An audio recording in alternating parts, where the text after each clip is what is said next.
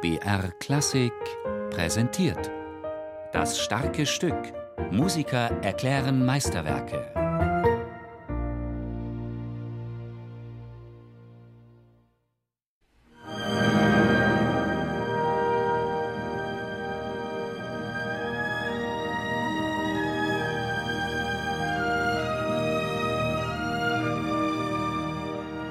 Die Weisheit des Alters und die Abgeklärtheit eines in sich ruhenden Menschen sprechen aus den vier letzten Liedern.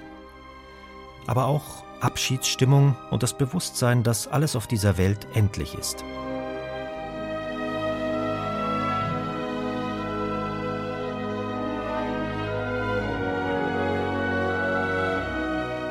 Nach Ende des Zweiten Weltkriegs lebt Richard Strauss für mehrere Jahre in der Schweiz. Hier entstehen seine letzten Lieder. Sein Sohn Franz habe ihm geraten, sich mit diesen Kompositionen über die schwierigen Lebensumstände der Nachkriegszeit hinwegzuhelfen, so heißt es. Als persönliches Bekenntnis versteht der mittlerweile über 80-jährige Strauß ein Gedicht von Josef von Eichendorff im Abendrot. Ein altes Paar geht in Harmonie und innerem Frieden dem Tod entgegen. Wenn er die Verse sogar in sein Tagebuch notiert, dann hält er Rückschau auf seinen Lebensweg an der Seite seiner Frau Pauline. Im Abendrot beschließt die vier letzten Lieder und ist auch das erste, das er komponiert hat und von dem die anderen drei Stücke auf Gedichte von Hermann Hesse ausgehen. Für Anja Hatteros das ergreifendste und tiefgründigste der Lieder. Das letzte Lied im Abendrot, das ist ja eigentlich eine Beschreibung von einem wunderbaren Naturerlebnis, wenn man halt die Sonne so untergehen sieht und das Leben reflektiert und die Freude und die Not nochmal rückblickend sieht und dann eben halt in der momentanen naturhaften Stimmung, wenn man da eben halt auch Gedanken an den Tod hegt, ist das ja nicht unbedingt jetzt, dass man sagt, das ist ein äußerst trauriges Lied, sondern ein lebensumfassendes Lied, würde ich viel eher sagen.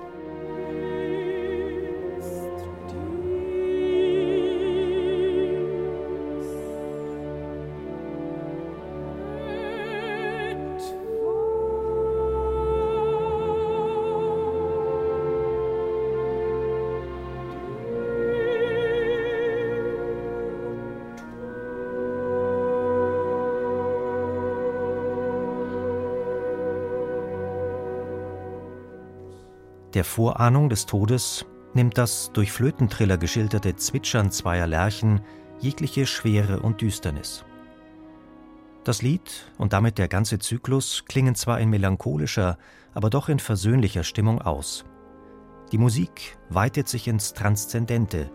Todesahnung und Jenseitshoffnung sind in diesen Klängen vereint.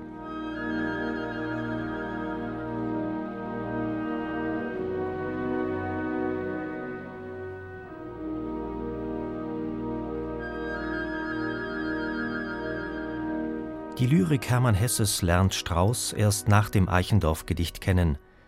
Bei Hesse findet er einen Weg hin zu überzeitlichen, humanistischen, ein Menschenleben überdauernden Werten manifestiert. Es sind ja hervorragende Gedichte auch, hervorragende Texte und dann eben halt mit diesem sehr tiefgründigen und schwärmerischen und nachdenklichen Straußton, der eigentlich fernab jeglichen Kitsches sich bewegt. Das finde ich ganz toll.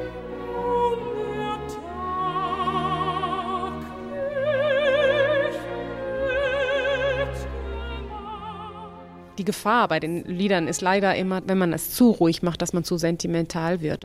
Strauß braucht immer ein gewisses Leben und eben halt ein bisschen weg von diesem sehr sentimentalen, kitschigen Gefühl.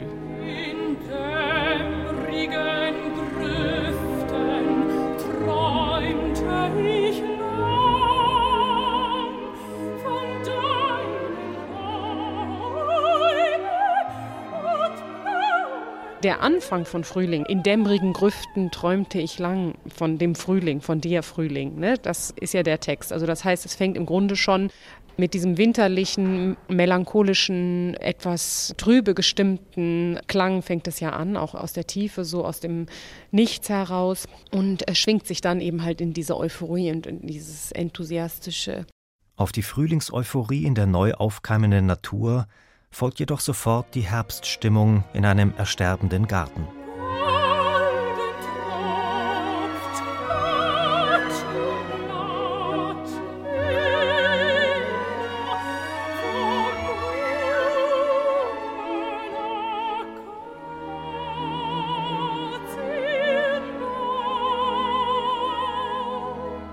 Quasi im Zeitraffer werden in den vier letzten Liedern die Kreisläufe der Natur durchmessen. Jahreszeiten, Tageszeiten, ein Menschenleben.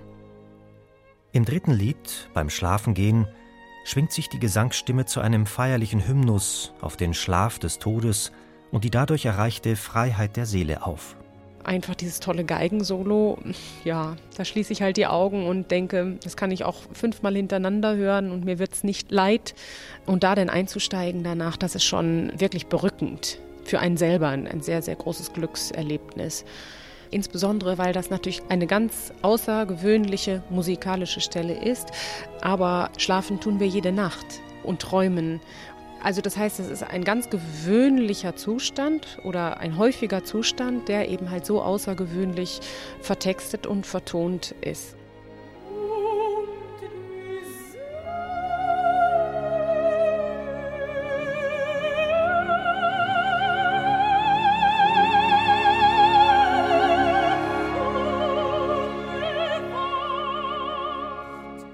Das Schöne bei den vier letzten Liedern, es ist so ein bisschen wie das Requiem mit den Dirigenten, mit denen man das macht und auch die Musiker im Orchester. Man spürt richtig, die nehmen das so ernst, weil es eben halt sozusagen das Letzte ist, was wir von dem großen Meister, dem Komponisten mitgegeben bekommen haben. Also da ist man fernab von jeder Kritik eigentlich, sondern man ist im Grunde dankbar, dass wir das machen dürfen und dass der uns das noch geschenkt hat, das Werk. Das spüre ich immer sehr deutlich, wenn ich das Requiem von Verdi singe oder zum Beispiel auch bei den vier letzten Liedern von Strauss. Da ist eine gewisse Ernsthaft Ernsthaftigkeit und eine gewisse Demut bei allen Mitwirkenden zu spüren. Aus allen vier Liedern hört man die Gelassenheit eines altersweisen Komponisten, der auf ein erfülltes Leben zurückblickt, heraus. Die Uraufführung dieses seines musikalischen Vermächtnisses wird Strauss nicht mehr miterleben.